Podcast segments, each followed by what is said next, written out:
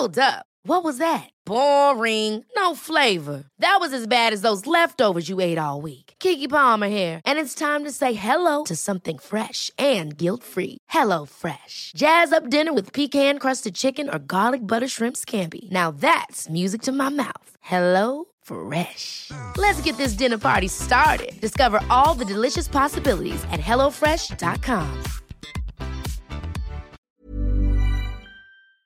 Bonjour, c'est Zoé de Louis.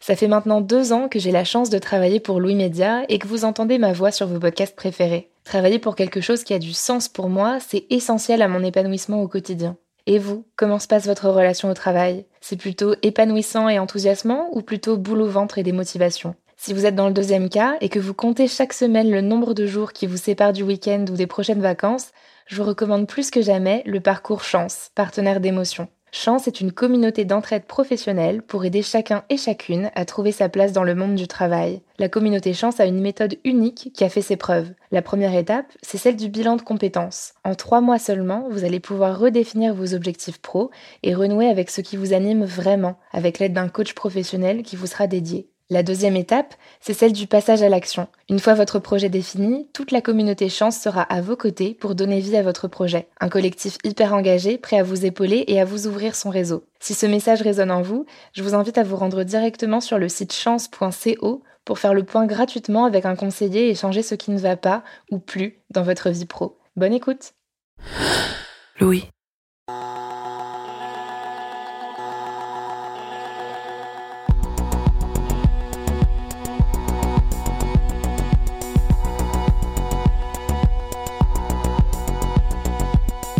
Il n'y a pas longtemps, je suis passée devant une terrasse à Paris, et sur cette terrasse, il y avait deux femmes qui s'embrassaient. Il devait être 19h, et si je me fie à leurs vêtements, elles avaient l'air de sortir du boulot. Elles s'embrassaient dans une brasserie banale, dans un quartier banal, et ça m'a serré le cœur de me dire que la plupart du temps, cette banalité, elle n'existe pas. Que ce genre de scène, on le voit rarement, parce que souvent l'homosexualité est d'abord cachée. Et puis si on choisit de la révéler, alors ça a un nom, faire son coming out. Parce que par défaut, socialement, on est supposé hétérosexuel. Le truc, c'est qu'à la machine à café, quand on vient d'arriver dans la boîte, il y a toujours Julie, la nana du troisième étage, qui demande si on a un mec pour faire la conversation et que si on dit rien, alors on sera potentiellement accusé ensuite de mensonge par omission. Et si on dit que c'est pas un mec, alors ça n'est plus un simple bavardage. C'est Julie qui va dire à Michel, qui va dire à Nicolas que la nouvelle, tu savais qu'elle était lesbienne? En fait, seule une personne sur deux choisirait de faire son coming out au travail, de peur notamment que ce soit un frein à leur carrière. Dans cet épisode, Judith Chetrit s'est interrogée sur ce choix, de le dire ou pas. Pour ça, elle a échangé avec Lisa Viller, la quarantaine. Elle travaille dans la communication à Bordeaux et au début, elle n'a pas osé dire que son époux était une épouse. Judith a aussi interrogé Thomas Delano, qui lui a choisi de rejoindre le réseau LGBT+, de son cabinet de conseil. Et puis elle s'est entretenue avec Émilie Morand, une sociologue qui travaille sur l'identité homosexuelle dans la sphère professionnelle. Je m'appelle Marie Semelin, bienvenue dans Travail en cours.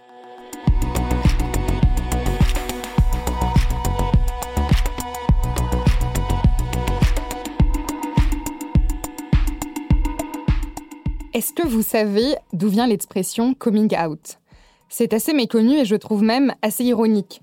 Ça renvoie au bal des débutantes, ces soirées mondaines qui marquent l'entrée, le coming out de jeunes filles de bonne famille dans la société bourgeoise. Pour les homosexuels américains du début des années 60, c'est une manière de signaler leur introduction au monde gay. Puis, l'historien américain George Chauncey raconte que l'usage du mot coming out s'est généralisé dans les années 90 et qu'il en est venu à désigner tout autre chose, une sortie du placard, un secret révélé. C'est se présenter comme homosexuel à ceux qui nous entourent, avec, dans l'ordre ou non, les amis, la famille, les connaissances même passagères ou les collègues. Je pense que c'est toujours un instant de vérité. Enfin, qu'on le fasse à sa famille, euh, à des amis, euh, à des collègues de bureau, c'est un moment où on se met dans euh, une situation un petit peu de vulnérabilité et de faiblesse parce qu'on dévoile quelque chose qui euh, n'est pas dans la norme, euh, qui, euh, qui peut être surprenant pour les gens et sur lesquels, par ailleurs, certaines personnes ont des, des, opinions tellement tranchées qu'effectivement, il y a quand même une certaine notion de mise en danger. Euh, et, euh, et, en fait, c'est un instant de vérité euh, à la fois pour soi, mais aussi pour la relation qui, qu'on va avoir à l'autre personne. Pour moi, c'est un moment assez fondateur de ce qui suit après. La personne que vous venez d'entendre, c'est Thomas Delano. Quand il a commencé sa carrière à 23 ans dans un prestigieux cabinet de conseil, cet instant de vérité dont il parle s'est présenté au travail bien plus tôt qu'il ne le pensait. Moi, j'ai rejoint mon entreprise actuelle euh, lors de mon stage de fin d'études. Donc, j'avais déjà eu quelques expériences professionnelles euh, auparavant, qui étaient des stages en fait assez courts, euh, où effectivement j'étais très jeune et je me disais je peux absolument séparer la vie perso de, de, la vie pro. Et je m'étais déjà rendu compte, même si c'était court, qu'en fait c'était pas évident parce qu'il y a toujours une certaine curiosité des gens où, on se rend compte que bah, c'est pas, pas facile de clairement délimiter les deux. Euh, et donc, vu que c'était mon stage de fin d'études et que c'était autant un essai euh, pour moi que pour l'entreprise euh, en face, je m'étais dit, bon, bah là, j'ai pas envie de le cacher. Parce que si j'ai vraiment envie de rester longtemps dans ce cabinet, bah, j'ai besoin de pouvoir être moi-même aussi. Et, de manière assez drôle, en fait, l'occasion s'est présentée le premier, le premier jour, puisque je travaillais assez tard avec, avec ma manager à l'époque. Euh, qui à la fin m'a dit euh, bon bah écoute tu peux euh, tu peux rentrer chez toi retrouver ta copine et je lui dit bah en fait non j'ai j'ai pas de copine parce que je voulais juste pas admettre par omission que j'avais quelqu'un ni qu'elle du coup elle comprenne que j'ai une copine et que d'ici à une semaine ça allait devenir compliqué parce que tout le monde ferait l'hypothèse que j'avais une copine même si c'était pas le cas. Euh, et, ce qui était assez drôle, c'est que ça lui a pas traversé euh, l'esprit que ça pouvait être, euh, ça pouvait être un garçon. Et donc, elle m'a dit, bah, tu sais, c'est pas en restant avec moi ici jusqu'à 23 heures que tu vas te trouver une copine. Et donc, je lui ai dit, bah non, en fait, je pense qu'on s'est pas compris. J'ai pas une copine, j'ai un copain. Ce que Thomas me raconte, c'est qu'avant d'y postuler en 2012, il avait fait des recherches pour anticiper comment son employeur pouvait réagir à son futur coming out. Et quand il l'a dit ce soir-là, ça s'est très bien passé. Et donc là, effectivement, mon manager m'a dit ah bah oui, du coup, tu devrais aller parler à euh, un tel euh, qui est aussi euh, dans le réseau LGBT+ de l'entreprise. Et ça serait très bien que vous vous rencontriez. Il se trouve que je connaissais déjà le, réseau puisque je m'étais renseigné effectivement avant de rejoindre l'entreprise. Et le fait qu'il y ait un tel réseau, ça me semblait être très positif hein, puisque ça marquait qu'a priori, il n'y avait pas de sujet dans la culture d'entreprise autour, autour de la problématique LGBT.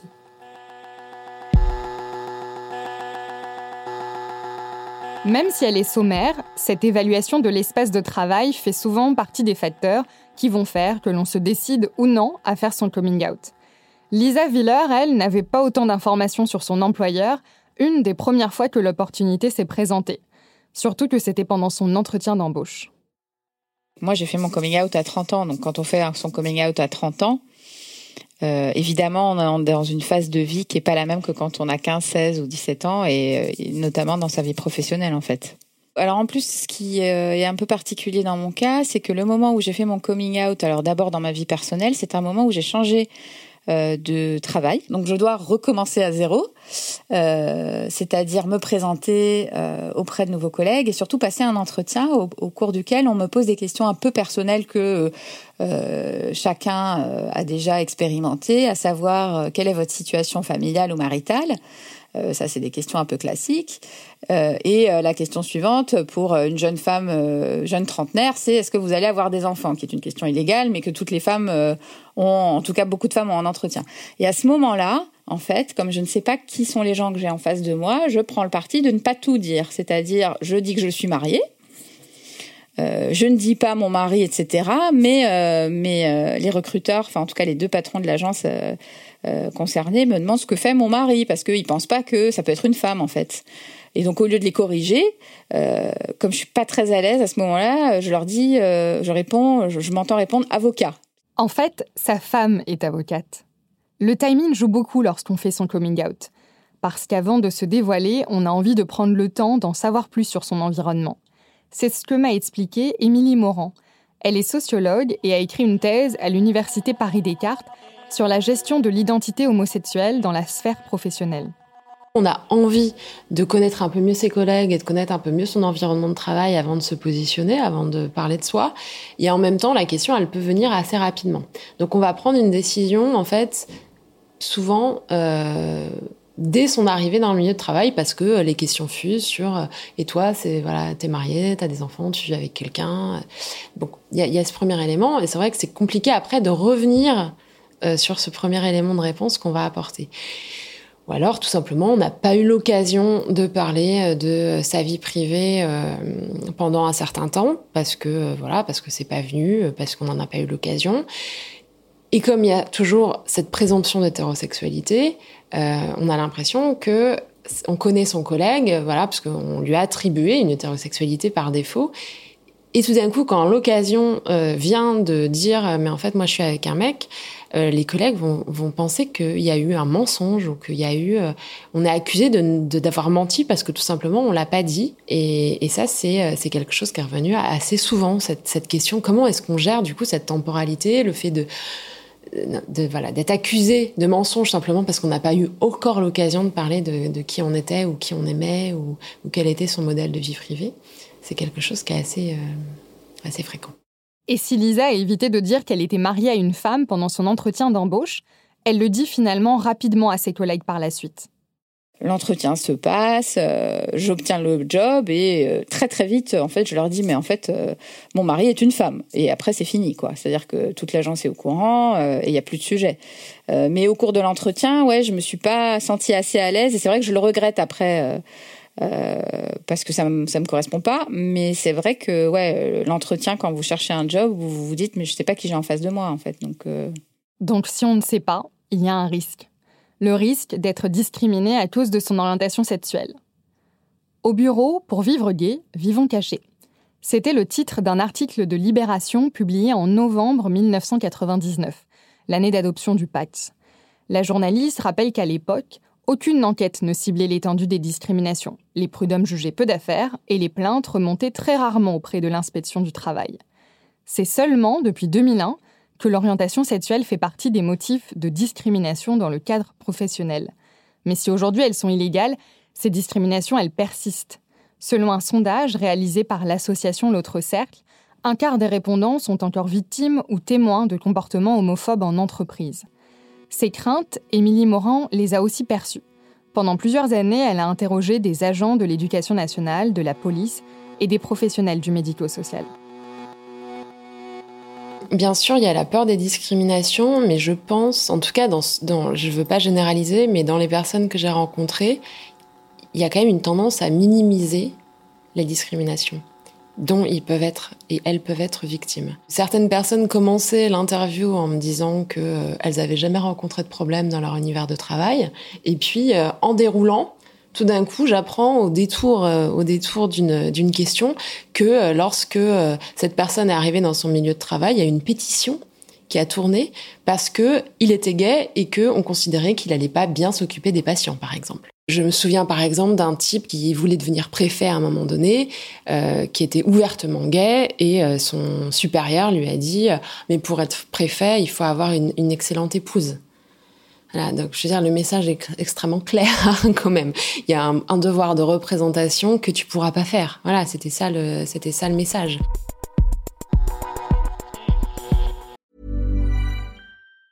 There's never been a faster or easier way to start your weight loss journey than with PlushCare. PlushCare accepts most insurance plans and gives you online access to board-certified physicians who can prescribe FDA-approved weight loss medications like Wigovi and Zepbound for those who qualify. Take charge of your health and speak with a board-certified physician about a weight loss plan that's right for you. Get started today at plushcare.com slash weight loss. That's plushcare.com slash weight loss. plushcare.com slash weight loss. C'est pour lutter contre ce type de discrimination que l'association L'autre Cercle a mis en place une charte qui est aujourd'hui signée par 140 employeurs publics et privés. Signer une telle charte ouvre la voie à des formations, des guides auprès des salariés ou encore la garantie de bénéficier de mêmes avantages sociaux en cas de parentalité. Par contre, la porte-parole Catherine Tripon m'a expliqué que le terme de coming out ne fait délibérément pas partie de la charte, parce que le sujet, ce n'est pas d'inciter ses salariés à le faire, mais de leur fournir un environnement où s'ils souhaitent le dire, cela soit facile. Aujourd'hui, le coming out au travail semble tout sauf simple, avec énormément de paramètres à prendre en compte. Une femme assez haut placés dans la hiérarchie policière aussi, qui me disaient que euh, on lui avait fait énormément confiance jusqu'à présent. Euh, elle ne s'était pas dévoilée si elle le faisait maintenant. Alors en fait, il y a aussi cette idée d'être pris entre deux injonctions. Comme on a un, un pouvoir en fait de par la position hiérarchique qu'on occupe, on a envie de dire qu'on est lesbienne parce qu'on se dit que ça va bénéficier à beaucoup de personnes dans la plus plus bas dans la hiérarchie et que ça va donner confiance. Et puis en même temps, on se dit, mais si on le fait, toute la confiance qu'on m'a accordée jusqu'à présent, est-ce que je vais toujours en bénéficier ou au contraire, est-ce que ça va être la descente, la descente de carrière, quoi? Enfin, que on va tout d'un coup, ça va, ça va être l'enfer. Et il y a aussi euh, le cas d'une conseillère euh, d'éducation qui essayait dans son... Alors elle, en plus, elle était maghrébine. Pourquoi je dis en plus? C'est parce que du coup, il y a elle était face à plein de stéréotypes contradictoires, c'est-à-dire que euh, elle était, euh, comme elle était maghrébine, on la voyait comme ayant plein d'enfants. Et donc elle disait, mais moi, on, se doute même pas que je peux être lesbienne ou pas. Et finalement, elle bénéficiait de cette invisibilité qui était euh, liée à un autre stéréotype dont elle était l'objet, en, proposant énormément de modules sur. Alors, il y avait tous les modules de sensibilisation au racisme et aussi des modules de sensibilisation à l'homophobie. Et elle expliquait clairement qu'on l'a laissé faire parce que justement, on savait pas qu'elle était lesbienne et que elle avait la crainte, si on apprenait qu'elle était lesbienne, que ça soit plus du tout vu comme faisant partie en fait de ses compétences professionnelles, mais euh, comme du prosélytisme, du, du, communautarisme auprès des élèves. Et c'est vrai que dans le milieu de l'éducation, il y a aussi cette crainte vis-à-vis des plus des parents que des élèves finalement. Mais éluder, mentir par omission, mentir en s'inventant une autre histoire amoureuse, ça peut devenir fatigant. Quand on passe euh, beaucoup de temps avec ses collègues dans l'exercice de sa fonction. Je pense notamment aux, aux 8 heures de patrouille euh, dans la police euh, ou quand on est au guichet. Enfin voilà, il y a, plein de, moments où on est vraiment toujours avec ses collègues. Et très souvent, là, les questions sur la vie privée, elles fusent. Et, se, faire du passing 24 heures sur 24 à ce moment-là, ça, ça doit être assez épuisant. En sociologie, le passing, c'est une stratégie pour cacher une appartenance à un groupe social. Selon le défenseur des droits, ces efforts coûteux pour taire son homosexualité peuvent aider à comprendre pourquoi les salariés LGBTQI changent souvent d'emploi. Une étude de 2009 montre que leur ancienneté dans l'entreprise est en moyenne deux fois moins élevée que pour des personnes hétérosexuelles. Et lorsque des personnes choisissent de faire leur coming out, ça demande aussi des efforts coûteux. Elles ne peuvent pas se contenter de le faire seulement une fois et ensuite on n'en parle plus. L'idée d'un seul coming out dans le monde du travail, ça n'a pas de sens parce qu'évidemment, euh, c'est pas, il y, y, a plein d'interlocuteurs, plein de situations, et très souvent les problèmes. En fait, c'est une charge mentale qui est quand même assez énorme. C'est-à-dire que vous disiez, on le dit à quelques personnes, mais on le dit pas à tout le monde. Oui, sauf que qu'est-ce qu'on fait quand à table on se retrouve avec les trois personnes qui sont au courant et les quatre personnes qui le savent pas, et que tout d'un coup il y a une question sur sa vie privée qui euh, vient d'un ou enfin d'une d'un de ses collègues. Comment est-ce qu'on gère cette situation? Une fois qu'on a fait son coming out, on peut se retrouver face à des comportements, des attitudes qui nous transforment en porte-parole, en militants, nécessairement pédagogues. C'est ce qu'a vécu Lisa. Il faut dire que le débat euh, autour du mariage pour tous, euh, c'est un sujet qui a fait beaucoup parler dans la société. Et donc par définition dans l'entreprise où j'étais à ce moment-là dans l'agence euh, où j'étais pas la seule parce qu'il y avait des garçons homosexuels dans cette entreprise. Et puis ben des des salariés hétéros qui étaient choqués euh, par euh, les manifestations euh, de la manif pour tous. Donc il y avait beaucoup de discussions autour de ça. Vos collègues, ils attendent de vous que vous disiez ce que vous en pensez. Oui, ils vous interrogent là-dessus. Ah, t'as vu Frigide Barjot, t'as vu ceci, t'as vu telle manif. Est-ce que tu as été à la manif?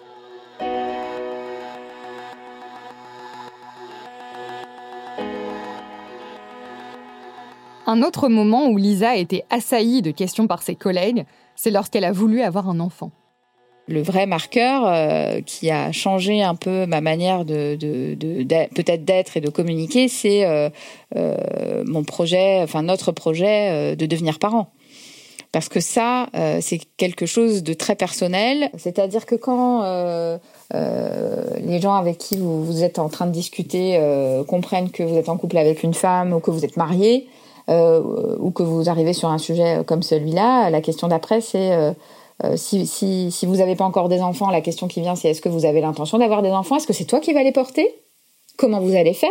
Au début, cette curiosité me dérangeait énormément parce que j'avais le sentiment qu'on poserait jamais des questions aussi intrusives à des couples hétérosexuels. Et d'ailleurs, quand j'en discute avec des, amis hétérosexuels, ils sont d'accord avec moi. Moi, je voulais pas rentrer dans cette discussion-là. Surtout qu'en plus, en l'occurrence, ça a pris un temps assez euh, important parce que j'ai, il y a eu plusieurs essais d'insémination infructueuse avant que ça fonctionne. Euh, avec euh, les hauts et les bas euh, moralement de se dire ça marche, ça marche pas, etc. Que vous n'allez pas partager parce que c'est un truc privé et que vous n'allez pas partager ça avec vos collègues ou avec vos patrons en l'occurrence. J'ai fait ce choix de garder ça privé jusqu'à ce que ça fonctionne aussi ben, pour me préserver quelque part. Hein. Lisa a décidé d'être moins transparente avec ses collègues sur sa vie personnelle. Pour Émilie Morand, c'est aussi un moyen de se protéger de toutes ces projections des uns et des autres sur sa vie intime. C'est vrai que le coming out est très vite vu comme un acte politique ou un acte militant, qu'il soit euh, plutôt euh, vu, enfin que ça soit positif ou négatif d'ailleurs dans, le, dans la réception qui en est faite. Alors ça peut être reproché, c'est euh, ok, t'es comme tu es, mais ici pas de politique ou ici euh, pas de communautarisme. Alors ça c'est un truc qui revient très très souvent. Hein. Si on est si on est gay et qu'on le dit, ou si on est lesbienne et qu'on le dit, c'est qu'on est communautaire. Alors des fois, ça se transforme un peu en réaction très surjouée, très enjouée de la part des collègues qui sont très fiers en fait d'avoir un collègue ou une collègue gay ou lesbienne. Euh, et parfois, c'est évidemment plus agressif. Mais, mais c'est vrai qu'il y a beaucoup de questions autour. Voilà, on est représentant d'une catégorie. Donc, à ce titre-là, euh, on va très souvent être questionné euh, quand il s'agit d'homosexualité de manière générale. Il y a aussi plein d'injonctions contradictoires. Donc, il y a à la fois euh, dit asexualité, mais il y a aussi soit pas trop visible, hein, parce que c'est trop politique, trop militant, machin. Il y a aussi ne n'en parle pas trop parce que c'est plus privé que d'autres euh, types de sexualité ou d'autres types de vie privée. J'ai certaines personnes qui me disent ça aussi. Moi, j'ai peur qu'on me dise, mais euh, mais ça c'est ta vie, euh, c'est trop intime en gros. Donc voilà, ça serait plus intime d'être gay ou lesbienne et de le dire que d'être hétéro. et du coup, voilà, il y, y a plein d'injonctions contradictoires. Parfois, le fait d'être en couple ou d'être parent va aider à faire son coming out parce qu'on va pouvoir le glisser dans une conversation totalement anodine. Car pour beaucoup, se prêter à une annonce solennelle au travail n'a pas de sens, parce que les hétérosexuels ne font pas de coming out. On a tendance à essentialiser le coming out avec cette idée que, euh, que donc il faut dire sa vérité et donc dire son homosexualité. Et pour certaines personnes, entrer dans ce scénario, en fait, c'est c'est pas du tout être euh, entré dans, dans sa propre vérité. C'est-à-dire qu'il y a quand même une, une manière de voir l'homosexualité et de et d'enfermer les gens dans ce qui dans cette identité qu'ils vont mettre en avant, qui est des fois très très euh, comment dire, très éloigné de la manière dont la personne se vit. Et du coup, c'est très compliqué ces histoires de vérité et de mensonges autour du, du coming out. C'est pas tant le fait de ne pas s'affirmer que de ne pas vouloir entrer dans le scénario qu'on nous impose. Et du coup, ça, c'est assez vrai pour les jeunes notamment. Euh, qui en ont marre de ce scénario du coming out où euh, il y a tout d'un coup ce moment de vérité où on dit qu'on est gay et puis oh, c'est comme si c'était une libération. En fait, ils ont tellement envie de banaliser euh, ce, voilà, le fait qu'ils sont avec des, des fois ils se définissent pas d'ailleurs comme homo, comme gay, ils s'en foutent complètement. Ils ont pas spécialement envie de, d'entrer dans, dans ça. Et donc ce silence, c'est pas je m'assume pas, c'est juste je veux pas rentrer dans ce que vous m'imposez. Depuis son coming out auprès de sa manager le premier jour, Thomas Delano a trouvé un autre moyen de s'investir sur les questions LGBTQI au travail. Après un an de boîte, il a rejoint le réseau Pride du cabinet de conseil dans lequel il travaille toujours. Et maintenant, dès qu'il y a des embauches, l'entreprise présente le réseau aux nouvelles recrues. Le grand intérêt en fait d'avoir rejoint le, réseau, ça a rendu le coming out euh, aux autres collègues beaucoup plus simple en fait dans un sens. Euh, donc dans le cabinet de conseil, à chaque fois qu'on a un nouveau projet, on change d'équipe. Euh, donc avant de rejoindre le réseau, il y avait toujours ce moment où euh, bah, il fallait glisser dans une phrase que euh, j'avais un copain pour, le faire comprendre aux gens. en rejoignant le réseau et en fait en m'occupant du réseau à Paris, c'est devenu super simple puisqu'en fait lors des présentations sur qu'est-ce que tu fais au BCG, ah bah, je fais ça et ça et par ailleurs je m'occupe aussi du, réseau du réseau Pride puisque c'est comme ça qu'il s'appelle Euh, et du coup, là, les gens euh, comprennent très simplement. Mais du coup, vu que c'est présenté comme une activité professionnelle, c'est d'autant plus simple euh, pour, pour faire son coming out et ça passe beaucoup plus naturellement. Le point du réseau, c'est s'assurer que tout le monde puisse se sentir à l'aise au travail. et donc qu'il n'y ait pas de remarques ou d'atmosphère négative qui obligerait certaines personnes à rester dans le placard. On n'est pas là non plus à l'inverse pour forcer tous les gens euh, qui appartiennent à la communauté LGBT à faire leur coming out. C'est une question éminemment personnelle. On veut juste créer les conditions pour que les gens se sentent soutenus lorsqu'ils choisissent de le faire. Tous les deux ans, le réseau que Thomas a contribué à développer publie un baromètre sur les perceptions et les attentes des personnes LGBTQI dans le monde professionnel. Et si 80% des sondés se disent prêts à faire leur coming out au travail, seule une personne sur deux le fait réellement. Un tiers d'entre eux craint que cela ne soit un frein à leur carrière. Entre 2009 et 2013, deux économistes ont voulu déterminer quel pouvait être le coût salarial à exprimer sa différence sur le marché du travail en France.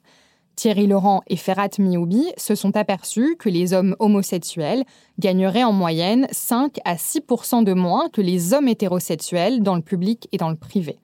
Si l'on devait quantifier le coût du coming out en entreprise, il correspondrait selon eux à une moyenne de 1200 euros par an.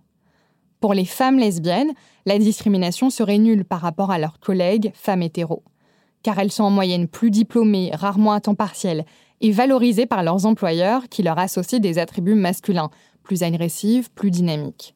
Leur rémunération ne souffre pas, mais il reste le poids des stéréotypes. Et c'est peut-être aussi pour ça qu'aujourd'hui encore, parler de son homosexualité au travail est loin d'être une évidence.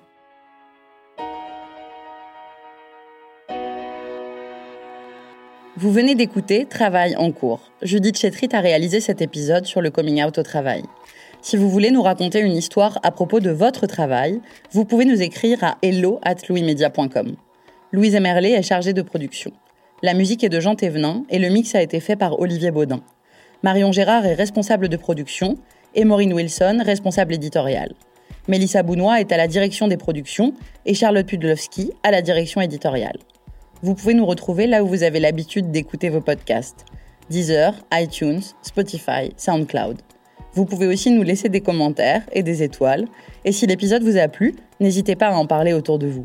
Et si vous aimez ce podcast, découvrez les autres podcasts de Louis. Émotion, Une autre histoire, Le Book Club, Entre, Manger. À bientôt!